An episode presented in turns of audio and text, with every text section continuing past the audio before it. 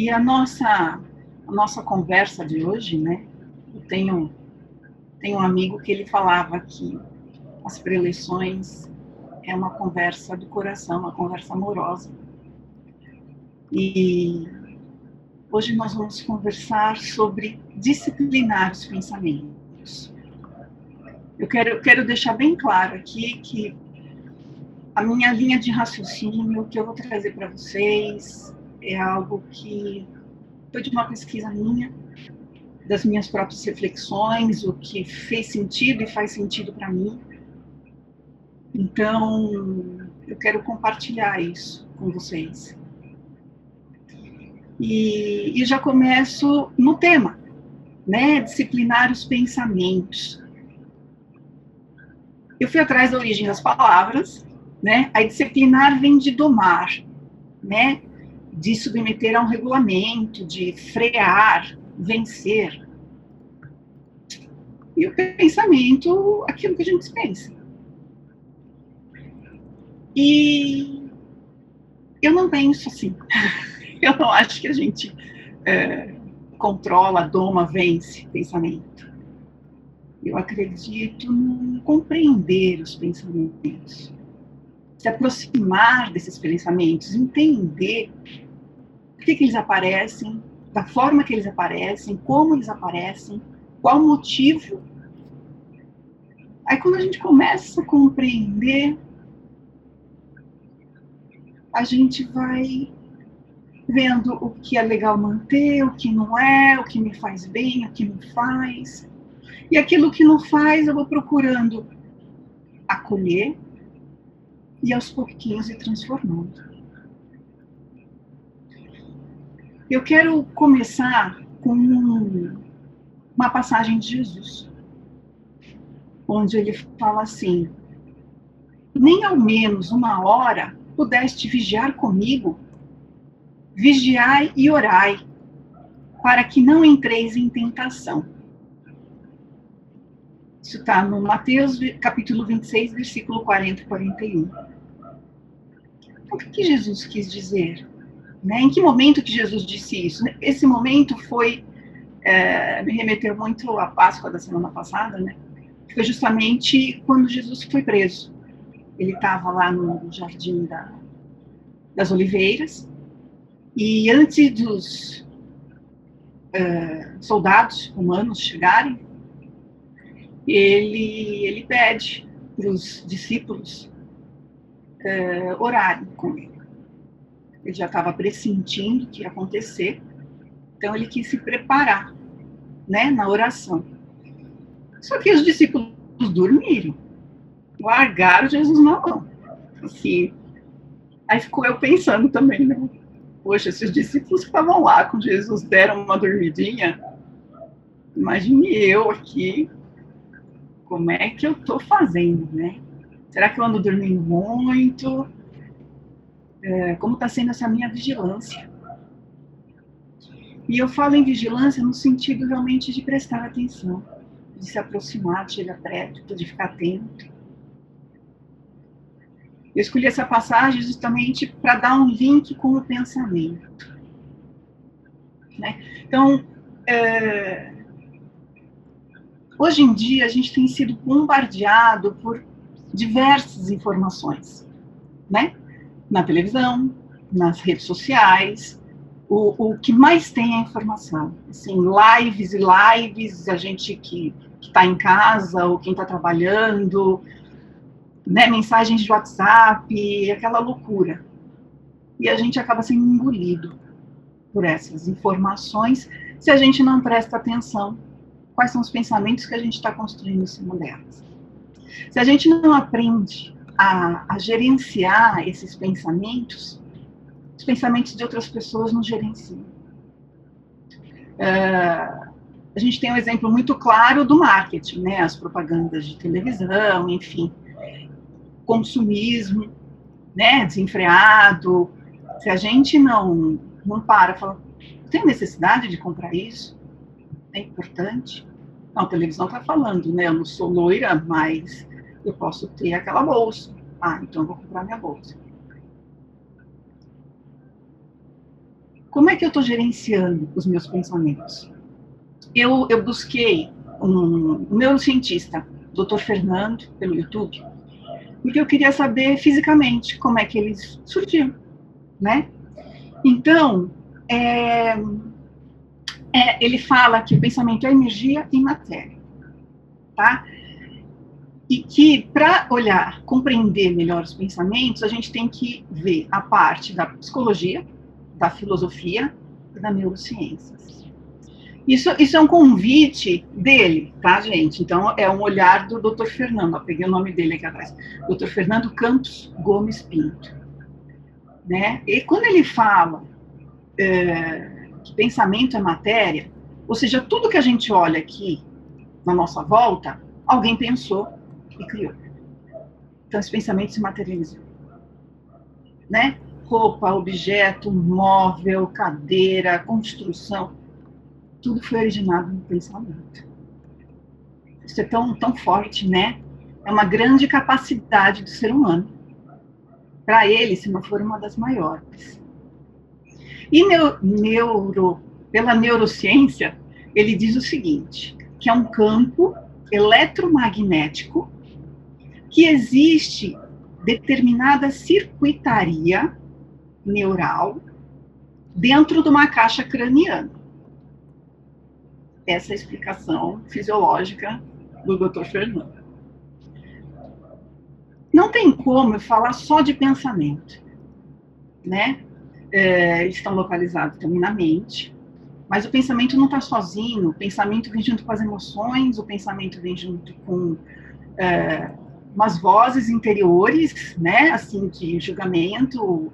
Ah, isso me faz bem, isso me faz bem, me faz mal né, memórias, ideias, isso tudo está na minha mente.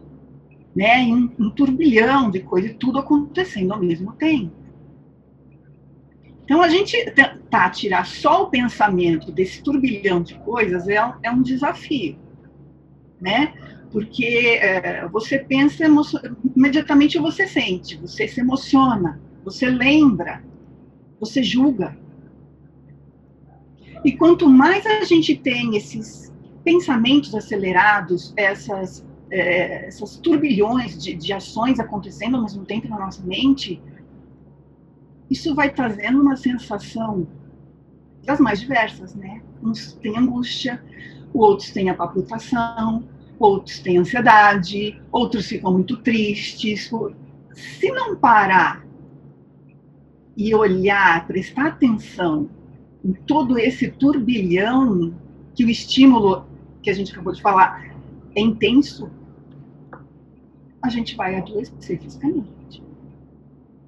Então, eu, eu trago aqui para vocês é, uma, uma, das formas né, que, eu, que eu estudei, que eu vi, que é meditação.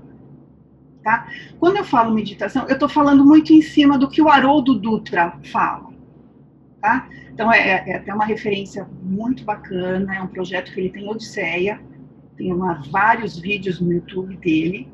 Ele dá uma explicação assim maravilhosa sobre meditação. Eu vou trazer só um pouquinho, tá? A meditação, qual que é o convite da meditação? A gente olhar para esse turbilhão.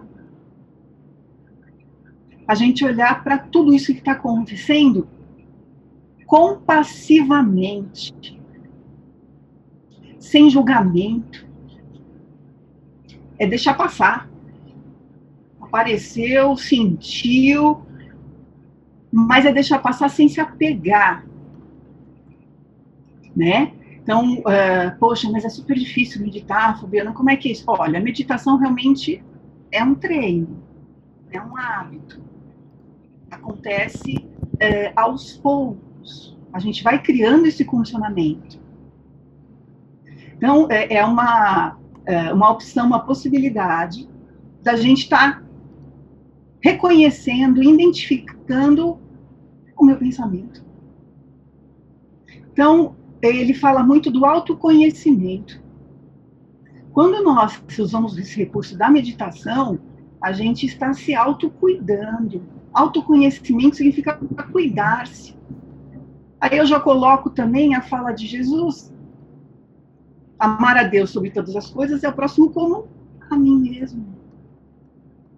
Quando eu me autocuido, eu me amo. E se eu sou uma centelha divina, eu amo a Deus também. Eu amando a mim, amando a Deus, e o Deus também está no outro, eu amo o outro. Então, é mais uma, mais uma vez que são essas, esses três uh, uh, amores, vamos colocar assim, acontecem simultaneamente. Quando eu olho para os meus pensamentos, né, quando eu olho para a minha mente, vejo vários pensamentos, uh, emoções, o ego gritando, né, as ideias, e eu só observo eu estou iniciando um processo de autoconhecimento. Eu só observo. Mais nada. O convite da meditação é observar. Mas para qual motivo? Vai levar aonde isso? Né? Então a gente começa a ter uma, mais atenção. Né? A gente treinando isso, a gente vai começar no dia a dia também a ficar mais atento. O que a gente está pensando, o que a gente está é, sentindo, como é que a gente está se julgando, quais as memórias que aparecem. A gente começa a se empoderar, a gente começa a ficar, tomar mais posse da gente mesmo. A gente não vai mais no embalo do outro. A gente não reage de uma forma é, automática. Papum! Não a gente para, a gente respira, né? Dá um tempo, olha, imediatamente você já começa a fazer. Bom, isso me deixou nervoso, eu fiquei com raiva, me senti acuada, tô com medo. Tenho vontade de pular no pescoço da pessoa, mas isso eu não vou fazer. Vou xingar, também não é uma boa. Então, assim, é, é, é ter essas emoções, esses pensamentos, identificar e deixar lá. É entender que também cada uh, motivação externa, ela não é a mesma. É compreender que a vida é impermanente. A gente não tem controle de nada. De repente a gente faz um super planejamento. Esse ano eu vou viajar. Vou tirar umas férias legais, né? Em março, abril. Ninguém foi vacinado. A pandemia está aí. Todo mundo em casa. Como eu vou lidar com essa programação que foi interrompida? Por um motivo de força maior. Por algo que eu não tenho controle. Eu preciso é, aberto, estar aberta para essas mudanças da vida. Então, a meditação, ela, ela tem um objetivo de, na verdade, despertar a nossa consciência, porque quem manda em tudo mesmo é a consciência. A mente é um atributo da consciência. A dona da casa é a consciência. Só que a gente não chega na consciência porque a gente fica cheio de, de emoção, de pensamento, e de ego, e de ideia, de memória, e de controle, de e a consciência não aparece. Ela fica lá atrás, escondidinha. Com a meditação, ela começa a pôr ordem. Ela começa a trazer uma serenidade, uma tranquilidade, uma harmonia, um conviver compassivamente do jeito que você é, como você é ela, a meditação ela se torna um método efetivo e eficaz. A meditação ela permite que a gente supere, contorne e lide com os obstáculos que a vida aparece conscientemente. Eu decidi fazer isso. Eu, eu, eu sei o porquê eu tomei essa decisão. Eu estou embasado, estou seguro, estou segura, estou sereno. Um convite bem legal também, fora a, a meditação, é, porque aí o, o, estereótipo, se fica em posição de lótus, se fica em pé, fica sentado, fica...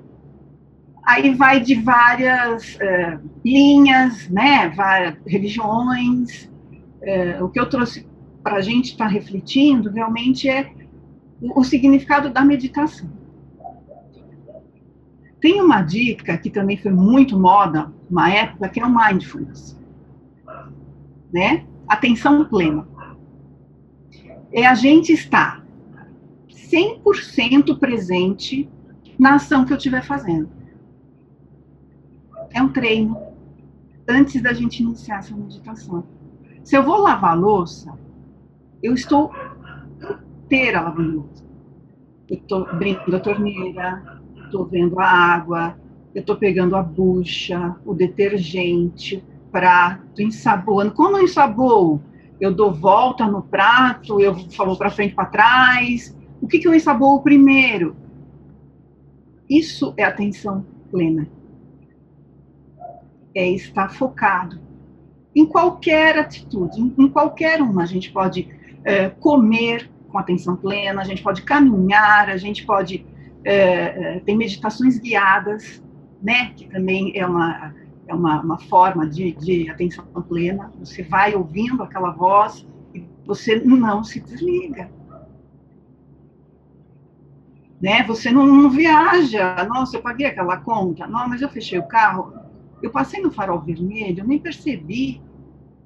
Porque quando a gente não está presente nas ações que a gente está fazendo, a gente se cansa demais, as nossas energias são assim, esvaídas, sabe? Elas saem, elas saem, a gente perde muita energia. A gente não foca.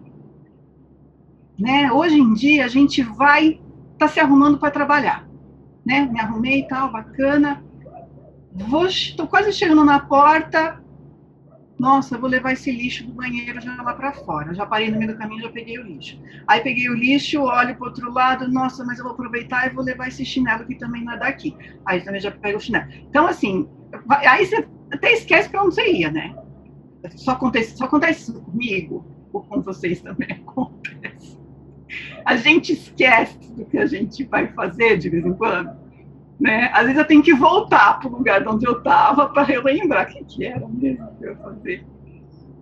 E assim, o que eu perdi energia em tudo isso. Memória, memória ela fica muito ruim também.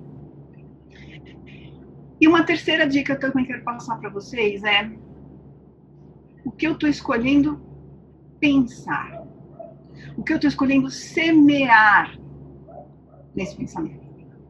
Quais são as sementes que eu estou trazendo para minha horta mental e depositando lá? Se a, a, a semente do desânimo, a semente do desespero, do medo, uh, a semente de ficar doente, a semente de morrer, a semente de não ver parente, semente essa semente hoje em dia ela está sendo bem distribuída. Aí cabe a gente tá pegando essas sementes, enterrar e regar bastante, sabe? Aí a gente rega, rega, rega. O que é o regar? É continuar pensando em tudo isso. Ai, Fabiana, você é uma alienada? De jeito nenhum. De forma nenhuma. Nós precisamos estar é, sabendo, presentes, atuantes em tudo que está acontecendo no contexto de planeta. Claro, né, para colaborar, para ajudar, para né, fazer outros movimentos, enfim. Mas eu preciso estar tá bem, eu preciso estar tá equilibrada, eu preciso estar tá inteira para estar fazendo essas diferenças. É, então, meu convite para vocês é: quais pensamentos eu tenho semeado? É, eu vou encerrar por aqui. Falei pra caramba. É, é, um, é um assunto muito amplo, é um assunto muito é, complexo como eu disse, eu trouxe reflexões próprias minhas, de fontes minhas, né? As coisas que eu busquei, que fazem sentido para mim. Eu espero ter colaborado um pouquinho com vocês.